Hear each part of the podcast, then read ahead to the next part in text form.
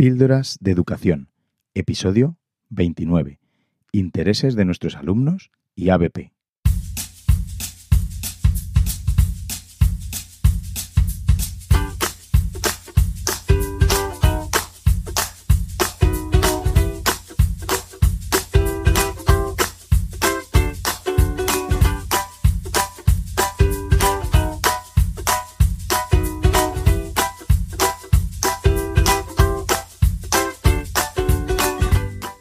Estás escuchando Píldoras de Educación, un podcast sobre innovación y cambio educativo.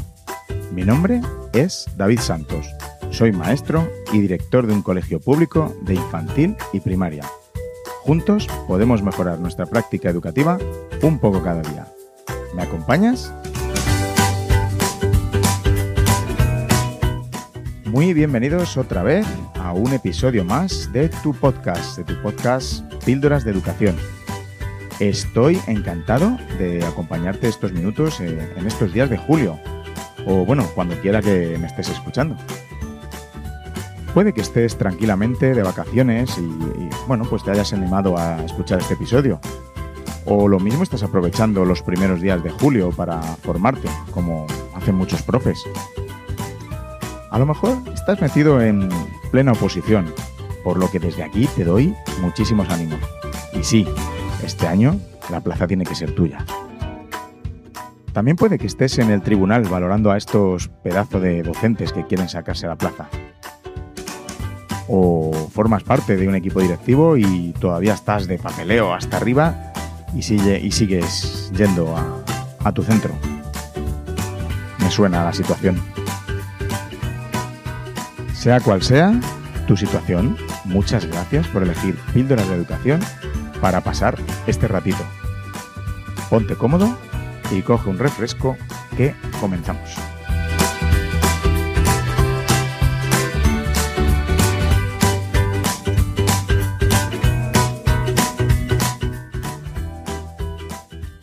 Quiero agradecer primero las muestras de cariño que recibo cada vez que publico un episodio. Es un gustazo ver cómo crece esta tribu pildorera. Gracias especialmente a los profes interinos que me escribisteis después de la publicación del episodio anterior, el número 28, diciéndome que, bueno, que les había animado y puesto de energía a tope para afrontar la siguiente fase de, de la oposición. Pues bueno, a todos aquellos que habéis pasado a la siguiente fase, enhorabuena y fuerza y ánimo y a por ello. Y a los que no, pues nada, nos desanimáis porque la verdad es que no pasar la primera fase de la oposición no indica para nada eh, lo buenos profesionales y docentes que sois. Pero bueno, pues mucho ánimo, de verdad. Eh, no sabéis la alegría que, que, me da oír que os ha llenado de energía y fuerzas. Mucho ánimo que ya queda, que ya queda menos. Clara, muchas gracias por tu comentario. Me, me alegra que estés ahí a tope. También gracias a Isaac Guerrero y a Javier Llopis por invitarme a su podcast Son Proyecte pasé un rato genial y, muy agradable hablando de, pues bueno, pues de lo que más me gusta, de, educación y de, mi cole. Si no lo conoces, búscalo. Apúntate este otro podcast educativo a tu lista de reproducción. Son Proyecte. Os dejo en las notas del episodio el enlace a, la entrevista que me hicieron para, para su programa. Estoy preparando la tercera temporada de Píldoras de Educación, con nuevos contenidos, nuevos temas y, bueno, pues nuevas entrevistas, nuevos invitados. Bueno, entrevistas, no me gusta llamarlo entrevistas, me gusta más llamarlo charlas, ¿no? Entre docentes. La verdad es que aprendemos mucho con, los invitados. Hace poco pregunté por Twitter qué temas os gustaría que tratáramos en el podcast o, bueno, a quién os gustaría que tuviéramos hablando en él. Por supuesto, hay muchísimos temas que, no hemos tratado y sobre los cuales estáis muy interesados. y yo también, claro. Habéis sacado a la luz temas como neuroeducación, motivación al claustro, formación en el centro, aprendizaje cooperativo, eh, gamificación, design thinking, liderazgo, gestión de la información, resolución de conflictos, problemas con las familias, atención a la diversidad, diferentes metodologías como Waldorf, Montessori. Bueno, como veis, los temas a tocar en píldoras de educación no se acaban. De verdad que con vuestras propuestas me he hecho una, una checklist impresionante para, para, ir, para ir haciendo programas. Alguien incluso me dice que le encantaría que tuviera un debate con algún docente que, esté en contra de las tecnologías y de las metodologías activas. Raúl, a ti sí que te va la marcha, ¿eh? Poco a poco iremos tratando todos los temas que, nos hacen que mejoremos en nuestras aulas y sobre todo que hagan que nuestros alumnos sean los auténticos protagonistas. La verdad es que estoy preparando cosas muy muy interesantes para la tercera temporada, así que no dejéis de seguir Píldoras de Educación. También con el nuevo curso escolar, aparte de, de, la nueva temporada de Píldoras de Educación, vamos a lanzar un nuevo podcast. José David Pérez de Innovación Educativa y yo vamos a sacar un podcast sobre innovación, tecnología educativa en general y, y bueno, las herramientas de G Suite en particular. Un podcast que te va a encantar. Podcast que, por cierto, mm, tiene nombre y, bueno, te digo que se llamará G Suite Edu Podcast. No os lo podéis perder. Recordad, el primer episodio saldrá el 26 de agosto, justo, justo para empezar con fuerzas el nuevo curso.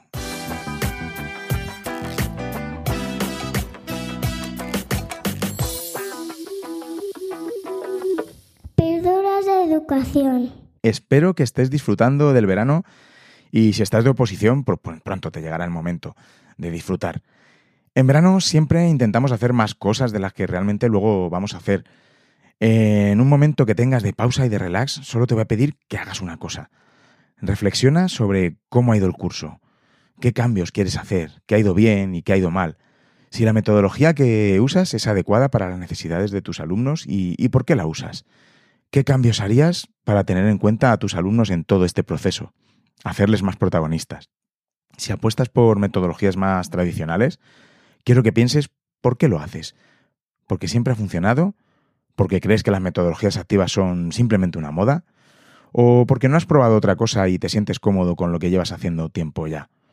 Y es que de eso voy a hablar en el episodio de hoy, de los intereses de nuestros alumnos.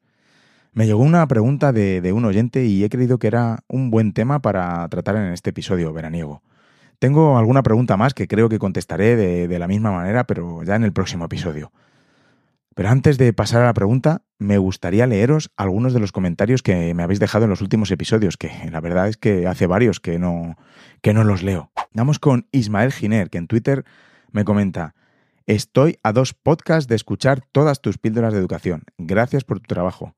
Muchas gracias a ti, Ismael. Eso sí que ha sido una auténtica sobredosis. El único peligro que tiene este exceso de, de píldoras es, pues no sé, no saber por dónde empezar en, en el aula. Marta Velázquez, también por Twitter. Me ha gustado mucho el episodio 27 sobre podcast, las apps para diferentes dispositivos y las sugerencias de uso. Gracias y enhorabuena, David. Un auténtico placer, Marta. Es genial que, que, le hayas encontrado utilidad al episodio. Sergio Delgado, de L Podcast, también me comenta con respecto al episodio 27. Gracias por citarnos al inicio del podcast. Gracias por haber realizado generosamente el webinar y gracias especialmente por este grandísimo podcast. Como dije, Sergio, fue un auténtico placer colaborar con vosotros y, bueno, gracias a vosotros por la labor también tan importante que hacéis de difusión con vuestro podcast. David López, en un, en un, mensaje privado de Twitter, simplemente decirte gracias. Después de escucharte, leer, revisar análisis y metaanálisis sobre metodologías activas, asistir a charlas, conferencias, formarme por mi cuenta, me he plantado en el despacho de mi director y le he dicho cuatro cosas muy bien dichas cosas que me han salido del corazón. Y bueno, parece que he sembrado una semilla dentro del equipo directivo de mi centro. Pues muchas gracias David López, a ti. Enhorabuena por ese paso adelante. Es realmente así como hay que hacerlo, ¿no? Formarse, informarse y luego aplicarlo al aula y, y comparar resultados. Y lo mejor de todo es que no te lo quedas tú para tu aula, sino que has ido al director de tu centro para, para que se haga algo de forma conjunta que es la manera que, en la que tendrá mucho más impacto en, en vuestros alumnos. Como ya te comenté por privado, espero que esa semillita que has plantado crezca de verdad y bueno, que nos lo cuentes. Debes ser el auténtico líder que tire del cambio de, de tu centro. Enhorabuena y ánimo.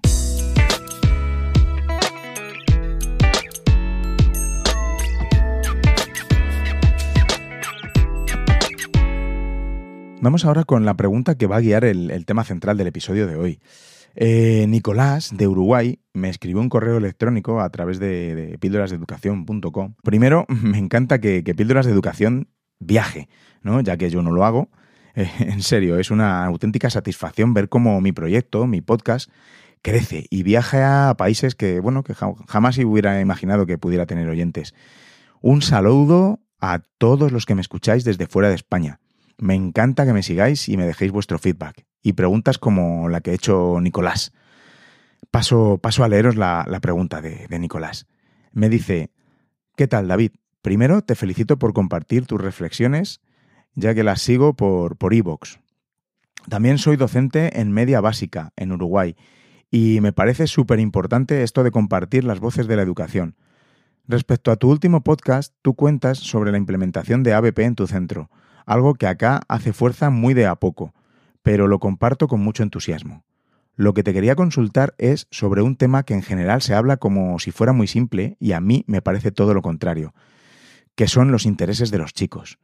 ¿Qué métodos sigues para ir en su búsqueda yo trabajo en contextos de vulnerabilidad social y veo que no es tan trivial este tema de los intereses a la hora de abordar los proyectos. Aguardo tu respuesta. Saludos. Nicolás, muchas gracias por tu pregunta y bueno, por tu felicitación. Como dices, me parece muy importante que entre nosotros, los docentes, compartamos nuestras experiencias y nuestras prácticas, lo que nos va bien y lo que no nos va tan bien. Yo, como veis, he elegido el formato podcast. Afortunadamente existen muchísimos profes que comparten por las redes sociales, en sus páginas web, en sus blogs e incluso en otros podcasts. Maravillosos contenidos. Opiniones, prácticas de los que todos aprendemos y nos nutrimos. Es una maravilla. Para ponernos un poco en situación, Nicolás, dices que eres docente en media básica, lo que aquí en España se corresponde con los primeros tres años de la educación secundaria obligatoria, más o menos, ¿no? de 12 a 15 años aproximadamente, si no lo he calculado mal. Nicolás, el tema que planteas en tu pregunta me parece un aspecto que no es para nada simple. Una de las cosas más importantes en el ABP y en la educación en general es el, interés del alumno. Ya lo dice Juanjo Vergara, el niño aprende porque quiere, cuando quiere, ¿no? Cuando tiene interés. Aprender es un acto intencional. Primero te voy a comentar la importancia de, la intención y el interés que hay que generar en nuestros alumnos, basado, por supuesto, en el libro de Juanjo, Aprendo porque quiero. Aunque tú ya sabes de la importancia de esto, pero me parece un tema muy importante para, para tratar en el episodio. Y después ya te cuento, os cuento, cómo lo hacemos en mi colegio, que nos basamos, adivinad dónde, en el libro de Aprendo porque quiero de Juanjo.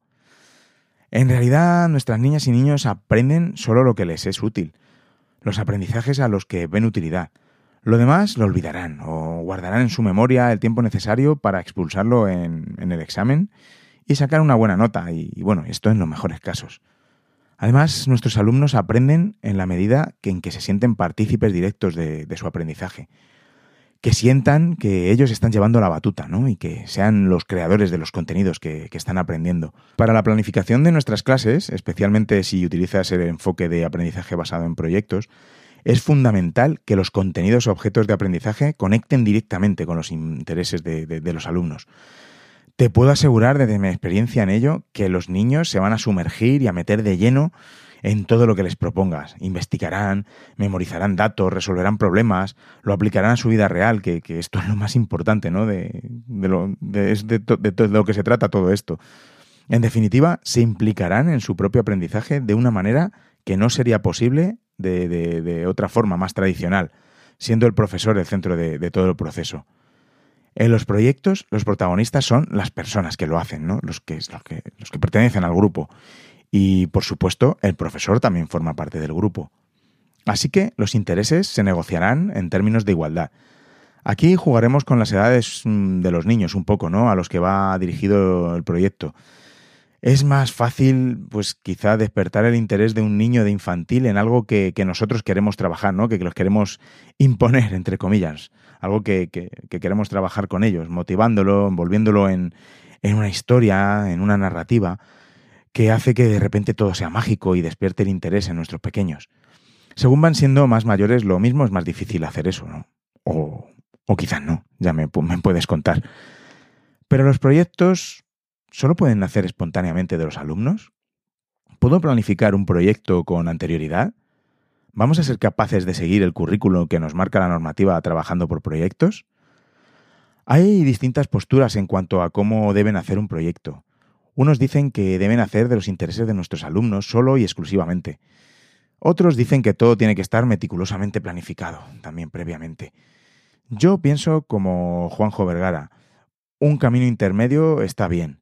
De todas formas, cuanto más se tenga en cuenta a los alumnos para su planificación, realización y ejecución, mucho mejor. Mucho más enganchados les vamos a tener y menor esfuerzo tendremos que hacer para motivarles. En mi centro, y ya respondiendo a tu pregunta, Nicolás, la gran mayoría de los proyectos que se trabajan nacen del interés espontáneo de nuestros alumnos. Al comienzo del curso se reúnen los alumnos de, la misma, del mismo aula o del, mismo nivel, generalmente el mismo nivel, y por grupos y con técnicas cooperativas comenzamos a, sacar los temas que, quieren ellos investigar, que son de su interés. Después, los profes aglutinan los temas, por ejemplo, no sé, si un niño ha dicho que quiere investigar sobre las mariposas, otro sobre las abejas y otro sobre las hormigas, pues el topic general serían los insectos, ¿no? No sé si me, si me entiendes. Después, si han salido muchos temas, se vota entre todos para que queden más o menos el número de proyectos que hemos pensado que vamos a realizar. Siempre también teniendo en cuenta proyectos que puedan surgir por algún acontecimiento en concreto o alguna jornada en especial que queramos realizar en el colegio.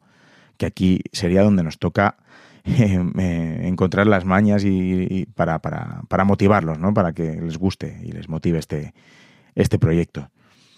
Este proceso se hace desde infantil.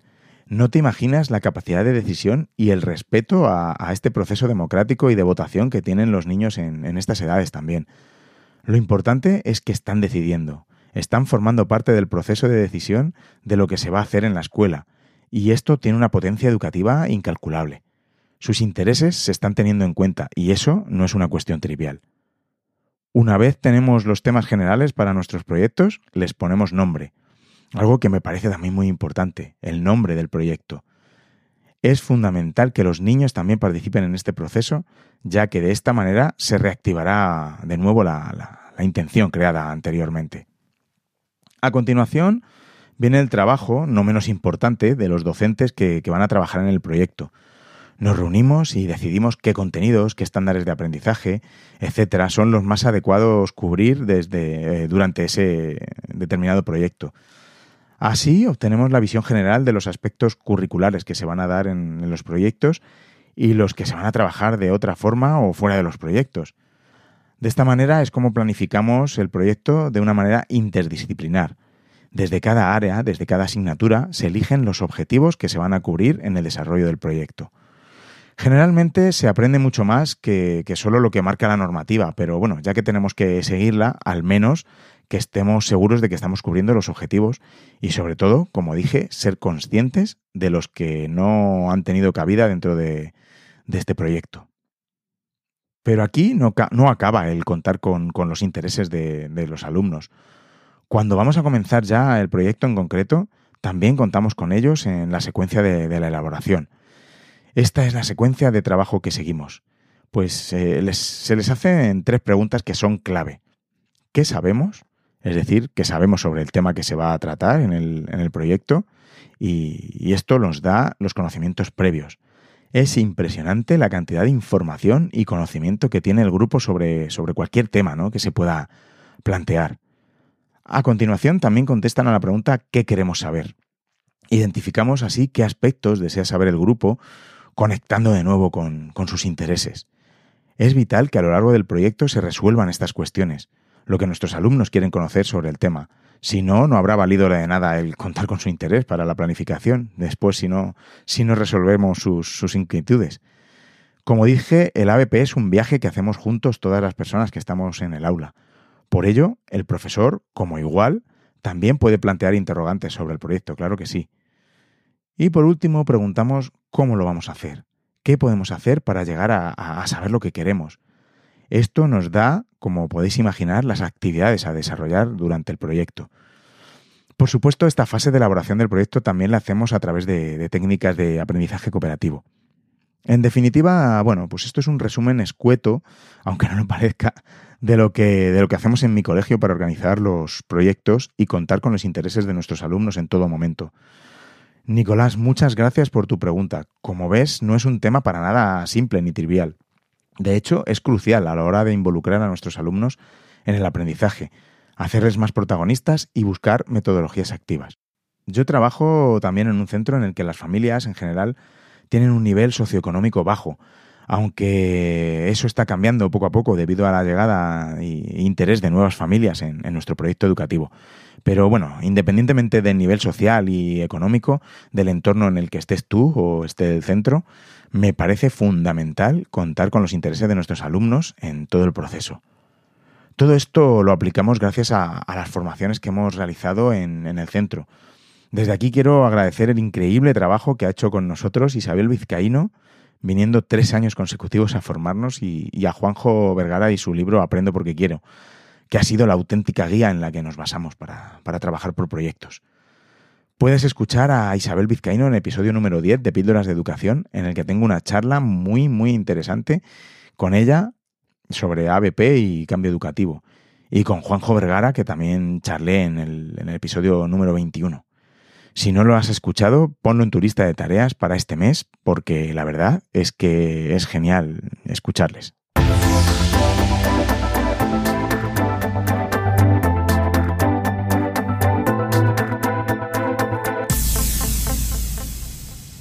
Bueno, pues con esto yo creo que hemos llegado al fin de un episodio más.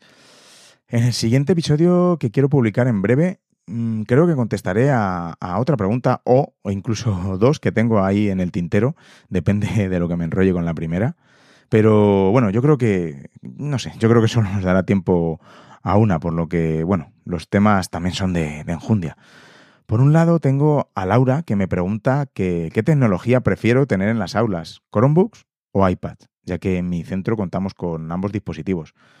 Pues me parece un tema muy, muy interesante, ¿no? Este de Apple versus Google.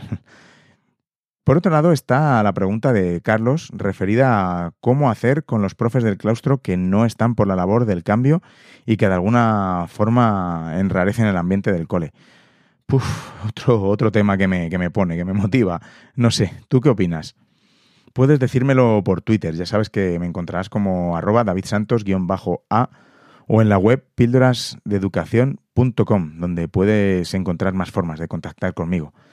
De todas formas, yo creo que lanzaré una encuesta por las redes sociales, por Twitter, y en cuatro o cinco días la pregunta de las dos que más os interese, que más votos tenga, pues es la que, la que traeré en el siguiente episodio. Así, bueno, pues también estoy contando con, con, vuestros intereses. ¿eh? Si quieres hacerme algún otro comentario o alguna pregunta, puedes todavía hacerlo y las incluiré en, el, en un próximo episodio. Si lo haces con un mensaje de voz, fenomenal. Así pongo directamente tu voz en el podcast.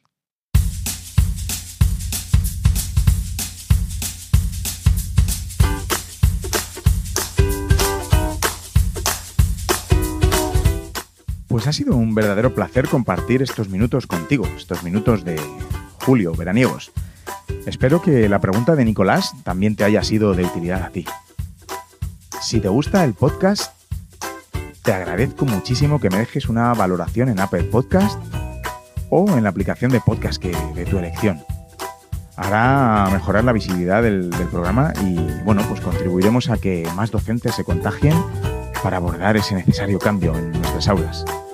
Las valoraciones y las cinco estrellas eh, están fenomenal, pero si puedes compartir el podcast con alguien que no lo conozca y crees que le va a gustar, estaría genial también.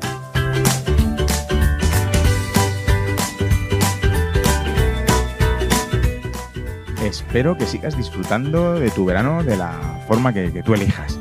Sobre todo, quiero que cojas fuerzas y energías, que descanses para que el nuevo curso estés a tope para tus alumnos. Seguro, estoy segurísimo que les tienes preparadas cosas increíbles y que las vas a compartir, al menos con tu claustro.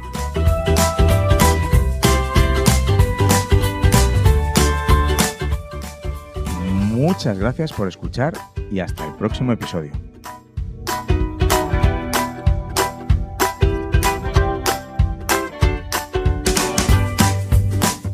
Y recordad, con vuestras píldoras podemos hacer que la educación goce de la mejor salud.